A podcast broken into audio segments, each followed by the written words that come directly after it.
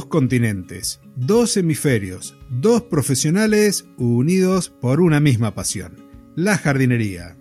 Te damos la bienvenida a un nuevo episodio del podcast de jardinería y paisajismo. El espacio en donde encontrarás conceptos, técnicas, estrategias y noticias del mundo de las plantas para que puedas tener tu jardín más lindo cada día. Bienvenido Fernando, qué alegría nuevamente poder compartir este espacio contigo. La verdad que lo disfruto muchísimo. Hola Claudio, muchas gracias. Un saludo bien grande. La verdad que digo muchas veces esto de un saludo grande, pero no sé si está bien dicho. Porque ¿qué diferencia hay entre un saludo grande y un saludo pequeño? O sea, un saludo pequeño se entiende, ¿no? Que es un hola, pero un saludo grande. Pero bueno, tú me entiendes. Un saludo con todo mi cariño, tanto para ti como para toda la audiencia. Así es, sí, queda clarísimo. Es como esos abrazos de boa constrictor que te quitan el aire, que significa que tienen mucho cariño. Y bueno, hoy vamos a continuar entonces, como venimos haciendo los últimos meses, con algunas de las clases de nuestra academia Jardín GPT, pero primero queríamos recordar algunos pequeños cambios y este lanzamiento de la academia con bombos y platillos. Así que, ¿qué características tiene esta nueva jardingpt.com. Bueno, más que pequeños cambios, son la verdad que grandes cambios, porque ya lanzamos oficialmente la página web eh, en formato academia. O sea, ya una web como Dios manda, con todo un programa de especializado en academia para albergar las audioclases. Entonces, también hemos añadido eh, una serie de foros. Cada curso tiene un foro donde se pueden hacer preguntas y donde se puede interactuar entre los alumnos. También eh, hemos cambiado la forma de pago que estaba antes por un único pago anual, pues ahora también hay la opción de pagar mensualmente, porque así se facilita el probar la academia, el probar los cursos y ver cómo se puede aprender jardinería de forma tan fácil mediante las audioclases. Y luego también dentro de la página web hay un apartado, hay una página que contiene eh, propiamente a Jardín GPT, al bot, que está basado en ChatGPT, pero está entrenado por nosotros y con información específica de jardinería que no tiene ChatGPT, que solo tiene Jardín GPT, y con el que se puede mantener una conversación. Se le puede decir, hola, buenos días, ¿cómo estás? Dime, por favor, mm, cuál es la mejor planta que puedo utilizar para hacer un estudio del agua de cocción de las lentejas y su efecto en el crecimiento de las plantas, por ejemplo. Así es. Y algo también que tenemos que comentar que el conocimiento va siendo un poquito también acotado. La idea es que solamente vayan preguntando sobre los contenidos de las clases. Entonces, si están haciendo el curso de riego de jardines o el de poda de arbustos, que puedan hacer alguna consulta dentro de lo que han estado viendo o escuchando en estos cursos y no tengan que ir a revisar audio por audio o dentro de lo que son los textos de la academia, ir leyendo todas las páginas como para saberlo. Directamente le preguntan a Jardín GPT y les responde la duda o inquietud que tienen del contenido que ya tiene la academia. Y ahora sí, entonces, comenzaremos con las clases en esta ocasión hay dos temas o dos cursos elegidos. Uno es del de riego de jardines y otro, como recién estaba comentando, el de curso de poda de arbustos. Así que comenzamos. Pues vamos a empezar escuchando la primera de las clases que se titula Ventajas e inconvenientes del riego por aspersión y bueno, es una clase que está dentro de, del curso de riegos. Vamos para allá. El riego por aspersión es una técnica que permite distribuir agua a las plantas de manera similar a la lluvia natural. Este sistema, si bien posee múltiples ventajas, también presenta ciertos inconvenientes. Vamos a detallar y enriquecer la comprensión sobre este tema con la siguiente información. Ventajas del riego por aspersión. Adaptabilidad a terrenos irregulares. Funciona eficientemente en terrenos ondulados o con topografía variada. Versatilidad de uso en suelos diversos. Es eficaz en suelos de textura variada, desde arenosos, que requieren riegos cortos y frecuentes, hasta arcillosos. Y en esta ocasión vamos a ir fraccionando los audios para ir haciendo algunos aportes nuestros, algunos comentarios. Aquí hablaba de adaptabilidad a terrenos irregulares y la versatilidad de uso de suelos distintos. Con esto se está refiriendo el profesor Arnau de que no importa el tipo de superficie que tenemos, las pendientes, si hay hondonadas, el riego se puede adaptar a distintas topografías, usando a lo mejor un riego por goteo, un riego por aspersión o por difusión. Y lo otro que comenta tiene que ver con el tipo de suelos. Un suelo arenoso va a tener un mayor drenaje, por lo tanto haremos riegos cortos con mayor frecuencia que si fuese arcilloso. La idea es optimizar el recurso hídrico y un riego por aspersión o por difusión nos va a permitir hacer este tipo de manejo eficiente del agua. Optimización en etapas tempranas. Durante las primeras fases de desarrollo de las plantas, donde se requieren riegos ligeros pero frecuentes, este sistema es ideal. Protección contra heladas. El riego por aspersión puede actuar como barrera contra heladas al crear una capa de humedad que protege las plantas. Lavado de sales. Facilita el desplazamiento de sales hacia capas más profundas del suelo, evitando daños a las raíces. De estos puntos que, comenta Arnau, a mí, bueno, yo quiero hacer especial mención en el tema del lavado de sales, porque el, agua de riego que utilizamos para el riego puede contener sales, dependiendo de eh, la zona, y una de las ventajas que tiene el riego por aspersión es que al regar en forma de lluvia, que lo que hace es imitar eso, imitar el riego de la lluvia, pues se moja toda la tierra alrededor de un arbusto, por ejemplo. Vamos a visualizar un arbusto o, vamos a visualizar tres, por ejemplo. Pues todo el área alrededor de esos tres arbustos se moja de forma igualitaria. Entonces las sales que contiene el agua del riego se reparten de forma igualitaria y al empaparse bien el suelo, pues ya tienden a ir, eh, sin concentrarse, a ir a capas inferiores. En comparación con el riego con goteo, lo que ocurre en el riego con goteo es que como la gotita del gotero cae siempre en el mismo sitio, no se moja toda la zona alrededor del arbusto, sino que forma, ese gotero forma una especie de bulbo de una cierta dimensión, pero que puede a lo mejor ser del tamaño, no sé, de un balón de fútbol o, de dos balones de fútbol. Y es esa zona donde siempre cae el agua en el mismo sitio, entonces ahí se van acumulando las sales. Es un riesgo que tiene el riego por goteo, que siempre se acumulan las sales en el mismo sitio y no se reparten tanto. Con respecto a los otros dos puntos que dice optimización en etapas tempranas, el ejemplo más claro es cuando se hace una siembra de césped en donde podemos estar haciendo a lo mejor tres riegos diarios para asegurarnos que la superficie del suelo se mantenga húmeda y germinen las semillas y luego lo vamos distanciando. También podemos modificar el riego de acuerdo a la época del año, al tamaño de la planta y otro de los detalles no menores en las zonas donde se sufren de heladas es que como el agua de riego tiene una temperatura normalmente superior a los 10 grados, una inversión de temperatura, que es la helada propiamente dicha, con temperaturas por debajo del cero, podemos contrarrestar esos efectos de daño que produce el frío aportando el agua, ya sea por la lluvia, por una dispersión o por una difusión, y de esa forma ir subiendo la temperatura de la superficie de las hojas y de la planta de manera tal que no produzca el daño a nivel celular, que es lo que está ocurriendo cuando se queman las plantas por el frío. Aplicación de fertilizantes. Permite mezclar fertilizantes y tratamientos químicos con el agua, optimizando la nutrición de las plantas. Automatización. Se integra fácilmente con sistemas automatizados, permitiendo una gestión eficiente del riego. Idóneo para ciertas plantas. Ideal para céspedes, plantas tapizantes y áreas con alta densidad de plantación. Acá estamos nuevamente hablando de la automatización, que es lo que mencionábamos anteriormente. La ventaja de los riegos por aspersión o por difusión es que podemos dosificar los fertilizantes, los abonos, junto con el agua de riego. En algunos casos hay dispositivos que se pueden acoplar al sistema de riego para ir haciendo este aporte.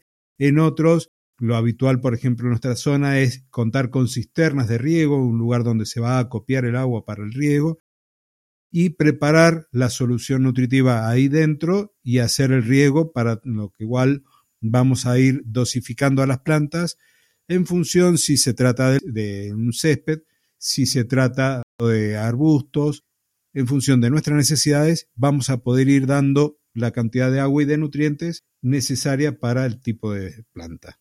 Sí, la aplicación de fertilizantes, eh, en este caso concreto, que está hablando Arnau de las ventajas del riego por aspersión en concreto, es interesante porque al regar en aspersión también se mojan las hojas de las plantas. Entonces, si queremos tratar algún hongo o queremos abonarlas con un fertilizante, pero una, con un fertilizante de abono rápido, de los que se aplican en las hojas, pues es un sistema de riego que favorece estos tratamientos porque moja las hojas. Esto no podríamos hacerlo con un sistema por goteo porque el agua va directamente a las raíces y solo podríamos utilizar productos sistémicos que sean absorbidos por las raíces y luego distribuidos mediante la savia por la planta. Sin embargo, con el riego con aspersión se pueden usar insecticidas solo de contacto o fertilizantes eh, que sean mucho más rápidos porque sean absorbidos por las hojas. Y también es idóneo para ciertas plantas, pero solo en la fase inicial, solo cuando son pequeñitas o son plantas tapizantes, porque es un sistema de riego que digamos que puede regar una, una zona muy masificada de plantas tapizantes de una forma sencilla y fácil. El problema es cuando no son plantas tapizantes, son arbustos que luego van creciendo. Este sistema de riego no va a servir porque va a chocar con las plantas que van a coger mayor altura y entonces ya no va a llegar el agua al resto de plantas. Inconvenientes del riego por aspersión. Riesgo de enfermedades. Al humedecer la parte aérea de las plantas, puede incrementarse el riesgo de enfermedades fúngicas. Influencia del viento. El viento puede dispersar el agua, afectando la uniformidad del riego y la eficiencia del sistema. Pérdida por evaporación. En condiciones de mucho calor o viento, se puede perder una cantidad significativa de agua por evaporación. Hasta ahora estaba hablando Arnaud de las ventajas del riego por aspersión. Y claro, nosotros, o yo en concreto, al comentar eh, los puntos que iba desglosando Arnau, daba la impresión de que estaba muy contento y muy emocionado con el riego por aspersión. Pero ahora hemos cambiado, ahora estamos hablando de los inconvenientes. Y aquí de lo que se trata es de valorar en cada caso si los inconvenientes son mayores que las ventajas o al revés, para elegir eh, instalar un tipo de sistema de riego u otro en el jardín porque si bien es cierto que era una gran ventaja mojar las hojas de las plantas para realizar tratamientos con insecticidas de contacto o con fertilizantes rápidos, estamos mojando las hojas de las plantas y las flores. Eso puede afectar a las plantas y puede provocar hongos, y eso es un gran inconveniente. Y también al gastar toda esa cantidad de agua y de esa forma, pues también estamos favoreciendo mucho la evaporación. Y además eh, de la evaporación que podemos tener por este tipo de riego, tenemos una influencia que en algunas zonas es muy importante, que es la del viento, en donde si estamos regando y justo corre viento, el agua es llevada, derivada a otros sectores y en consecuencia el riego deja de ser homogéneo, la distribución de agua deja de ser homogénea y puede faltar en algún sector y sobrar en otros, con lo cual todo lo que habíamos hablado positivamente del riego por aspersión o difusión termina perdiendo puntaje por este tipo de cosas. Riesgo con agua salina. Si se utiliza agua salina, puede haber acumulación de sales que dañen hojas y flores. Agua con impurezas. El agua con alto contenido de carbonatos o hierro puede manchar hojas y flores, afectando su estética. Bueno, aquí nosotros tenemos el hecho de que la calidad de agua es fundamental al momento del riego. Una situación que me pasó fue realizando unas canchas de, de fútbol, de entrenamiento, en la cual se pretendía regar con agua de pozo y la napa freática de la cual se estaba tomando el agua tenía exceso de sales. Al hacer la prueba del sistema de riego, en el césped no notamos ningún tipo de inconvenientes, porque estábamos trabajando con bermudas, pero sí en los arbustos y en los árboles, en donde las hojas quedaban completamente manchadas, y eso no solo modificaba la, la parte estética de las plantas, sino que también afectaba a nivel de fotosíntesis y ese exceso de sales en la superficie de las hojas también generaba daños, por lo cual hubo que modificar la profundidad de la perforación para poder hacer un riego eficiente.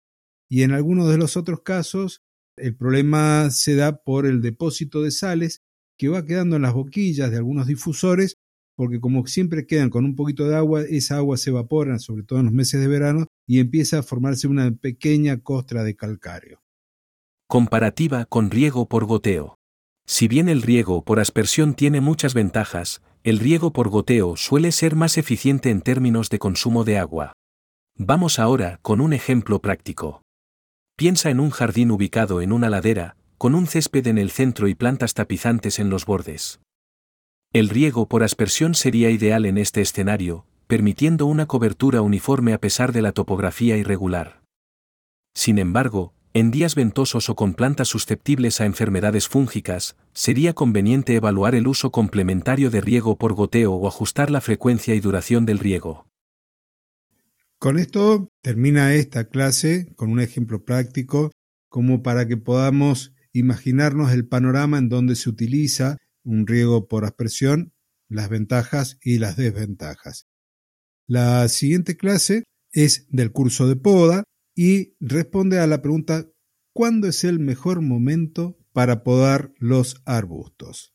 ¿Cuándo es el mejor momento para podar arbustos? Muchas personas se preguntan cuál es el mejor momento para podar arbustos. La respuesta es que depende. Vamos a ver qué factores debemos considerar al determinar el momento de la poda.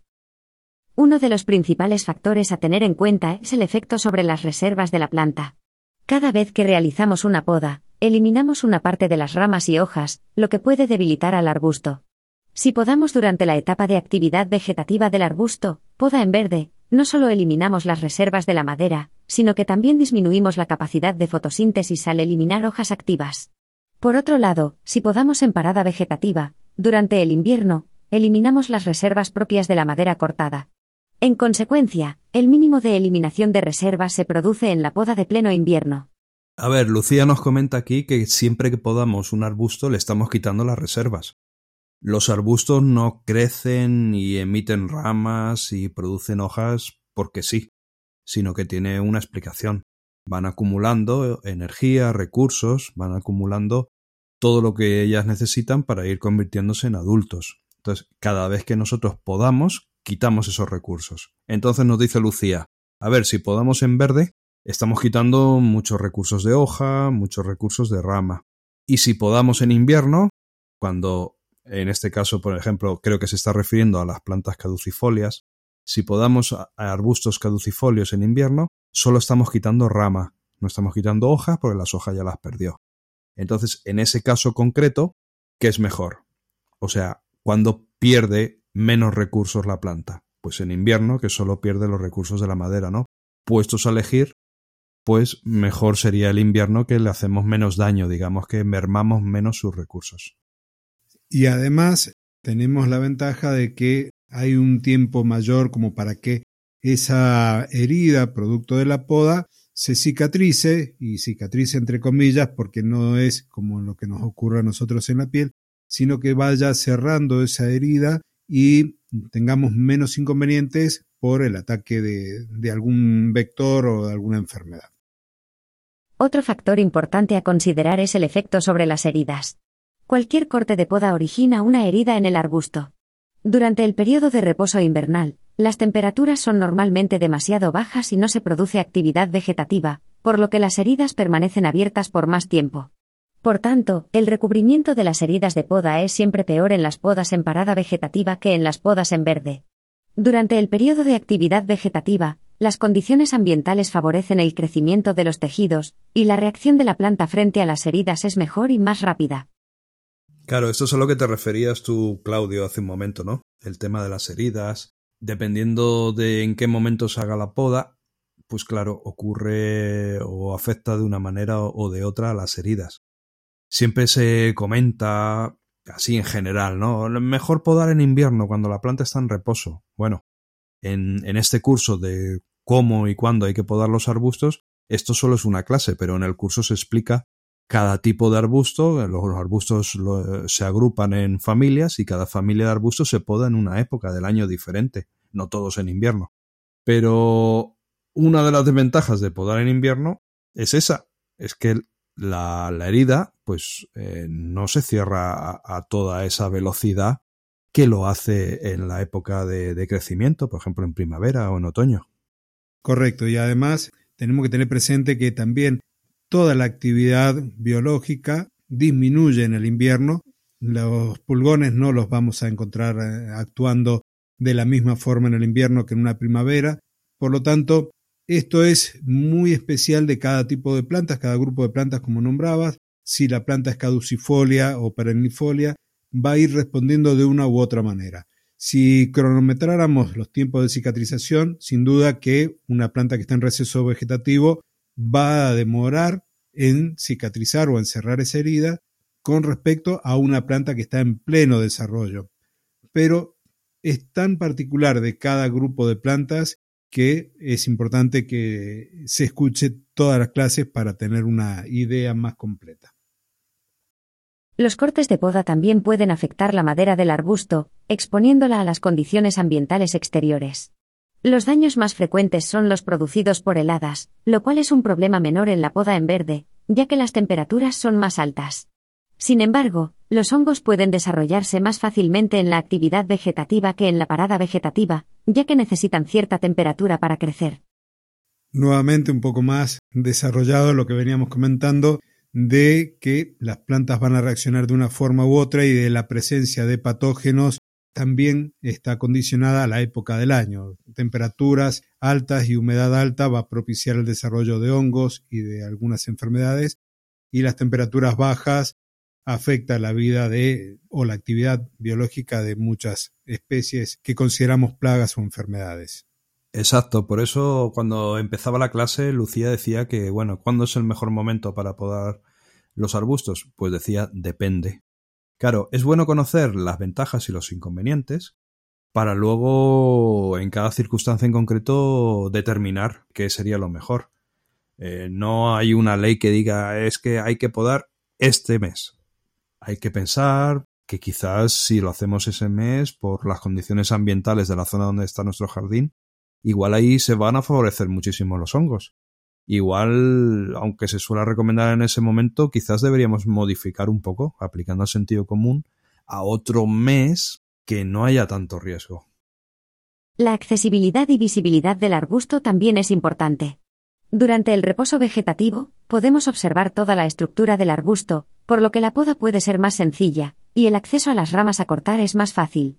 En cambio, en las podas en verde, el grado de dificultad de apreciación aumenta cuando la copa está completamente cerrada. Bueno, creo que queda muy claro. Si el arbusto es caducifolio y pierde las hojas en invierno, es mucho más fácil ver su estructura y tomar decisiones en cuanto a voy a quitar esta rama, voy a dejar esta, porque quiero conseguir este objetivo. Eso hacerlo en verde, lleno de hojas, es, mucho más complicado. Si el arbusto es una especie caducifolia, es decir, que pierde sus hojas en invierno, es recomendable realizar la poda después de la floración. De esta forma, no afectamos al desarrollo de la floración. También debemos considerar la disponibilidad de personal, ya que las épocas de poda en verde coinciden con un gran número de actividades en el jardín, lo cual puede limitar la disponibilidad de horas de trabajo para dedicarlas a la poda. En parada vegetativa, en invierno, las labores de mantenimiento suelen ser menores, por lo que se dispone de más tiempo y personal para atender la labor de poda. Bueno, aquí tenemos también nuevamente que se habla de la poda en verde, del momento de floración y traigo a colación justo una de las clases que estuvimos analizando el mes pasado. Con respecto a la poda, hay plantas que nos convienen podar luego de la floración, como la corona de novia, porque si la hacemos, si hacemos la poda en una época invernal o de parada vegetativa, nos vamos a quedar luego sin esa floración. Todo va a depender entonces de las plantas y también de las actividades. Si hay algunas que haya que podar sí o sí, cuando se está en pleno ciclo vegetativo, habrá que coordinar las tareas con la gente con la que estamos trabajando para poder efectuar esta poda o si ocurre, como suele pasar a veces, que las condiciones climáticas nos juegan una mala pasada, una tormenta, un viento fuerte y quiebra alguna rama en plena primavera o verano, tendremos que atender ese tipo de emergentes porque va a ser lo mejor para la planta, para su recuperación, realizar un corte limpio cuando se quebró, por ejemplo, una rama. Me llama la atención que hace hincapié Lucía eh, al decir que también debemos considerar la disponibilidad de personal. Esto ya sea una empresa de jardinería que tiene un, personal, unos trabajadores, o ya sea el propietario de un jardín, en este caso estaríamos hablando de su propio tiempo, ¿no? Eh, cuando tiene el tiempo para hacer los trabajos en el jardín. En ambos casos es muy curioso porque este factor también eh, influye muchísimo en la poda. Porque es cierto que durante la primavera, el verano y gran parte del inicio del otoño pues tanto los propietarios de jardines como los, las empresas de jardinería están muy ocupadas. Entonces muchas podas se retrasan al invierno o incluso se dejan para el inicio de la primavera, pero más en un invierno tardío, por simplemente por, por motivos de, de, falta de tiempo o porque en esas épocas se dispone de, de más tiempo para poderlo hacer mejor, eh, con más detalle o de una forma bueno, más eficaz.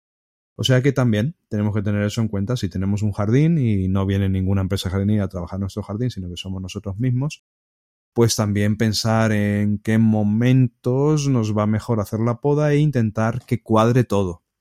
Intentar que las necesidades del arbusto, eh, si se puede retrasar un poquito o no, hacer, adaptarlo con nuestras, eh, bueno, con nuestros recursos de tiempo. Y Lucía termina la clase de la siguiente forma. En conclusión, el mejor momento para podar arbustos depende de una variedad de factores, como el efecto sobre las reservas de la planta, el efecto sobre las heridas, los efectos sobre la madera, la accesibilidad y visibilidad del arbusto, la floración y la disponibilidad de personal. Es importante que tengamos en cuenta estos factores para realizar una poda adecuada que no debilite al arbusto y que asegure su crecimiento saludable. Y con esto, entonces, hemos terminado las dos clases previstas para la fecha la que corresponde a riego y la que corresponde a poda. Hemos llegado al final, no sé si querés compartir algún consejo más, Fernando, hemos venido trabajándolo así como si fuese un ping-pong entre nuestros profesores virtuales y nuestras experiencias. Inteligencia artificial, podemos decir, contra inteligencia natural la nuestra. Sí, no, están muy bien, están muy bien. Las clases que, que están haciendo nuestros profesores virtuales en, en la Academia Jardín GPT, jardingpt.com, están muy bien porque el audio entero dura solo tres minutos eh, de media. Hay más cortitos y hay incluso algún un poquito más largo. Pero son audios que se pueden ir, se pueden ir siguiendo a través del grupo de Telegram, al que se da acceso cuando uno se suscribe. Se pueden ir siguiendo cada día. Entonces es como una pildorita cada día. Y al ser inteligencia artificial, que está leído así como todo de corrido, que no va haciendo las pausas que haría una persona normal, como somos nosotros, por ejemplo, entonces yo recomiendo escucharlo varias veces. Escucharlo una primera vez, nada, tres minutitos rápidamente para ver de qué va. Escucharlo una segunda vez para ya ir quedándonos con los detalles. Y una última, tercera vez para intentar quedarnos con dos o tres conceptos clave y esos memorizarlos. Siempre podemos volver a la academia, a la página web, a revisar y podemos ir al bot a hacerle una pregunta y nos va a contestar si no nos acordamos, ¿no? Pero de lo que se trata con los audiocursos es de que nos vaya quedando un pozo eh, en el cerebro, en, en nuestros conocimientos, y así sin darnos cuenta nos vamos convirtiendo en jardineros mucho más profesionales. Y un día alguien te pregunta algo, un cliente o un amigo o un vecino, y sin saber por qué, sabes la respuesta porque se ha producido una conexión neuronal en tu cerebro porque tú eso antes lo has escuchado en una audioclase. Sí, la ventaja de las audioclases, que en cierta forma partieron de nuestra propia experiencia, es que uno puede ir escuchando y puede ir aprendiendo mientras está haciendo alguna otra actividad que no requiera de nuestra plena atención. Entonces, eso es un plus al momento de trabajar con audios en lugar de estar con un video, por ejemplo. Muy bien, pues hemos llegado al final del episodio. Me vuelvo a repetir en ese saludo grande, ese saludo grande que no sé cómo definirlo, no sé cómo explicarlo, pero yo creo que se entiende muy bien. Mucho cariño, mucha energía positiva, muchos buenos deseos y sobre todo, y lo más importante, disfrutar del jardín lo máximo posible, que para eso lo cuidamos y para eso empleamos todo nuestro tiempo y todos nuestros recursos incluso económicos, para que esté bien bonito. Y algo más para agregar es que, como la mayoría de la audiencia está en el hemisferio norte, es que sigan disfrutando, terminen de disfrutar aquellos que están en sus vacaciones, sus merecidas vacaciones, y que ni bien terminen, que lleguen a su casa con todas las pilas recargadas, con toda la energía a flor de piel, que visiten nuestra página, jardingpt.com, que se suscriban, que hay opciones de, de 2 euros mensuales o de 5 euros mensuales, dependiendo de todo lo que quieran ir aprendiendo, de todo lo que quieran ir obteniendo de esta audio academia. Y ahora sí, me voy a despedir. Les recuerdo que dejen su valoración, su comentario. Aquellos que han dejado sus comentarios en Spotify, ya dentro de poco les voy a estar respondiendo. Hay un par de consultas que me están quedando ahí en el tintero, pero no me he olvidado de ellos. Y además de eso, de su valoración, recuerden visitar nuestra web, la de fernandopersonalgardenshopper.es, igual que su canal de YouTube. En mi caso, claudioderoto.com y el proyecto de jardines inclusivos que es jardinesinclusivos.ar. Con esto me despido como hacemos habitualmente. Dos, continentes, dos hemisferios, dos profesionales unidos por una, misma, pasión, la, jardinería. Hasta el próximo jueves. Adiós. Adiós. dos continentes, dos hemisferios, dos, hemisferios, dos profesionales, unidos, unidos por una misma pasión. repite, repite, repite, venga, va. Va. Una, dos y dos, tres. Uno, dos y tres. Dos, dos con continentes. continentes. Eh, otra vez. es difícil, eh, es difícil. Como que de coordinación estamos flojos.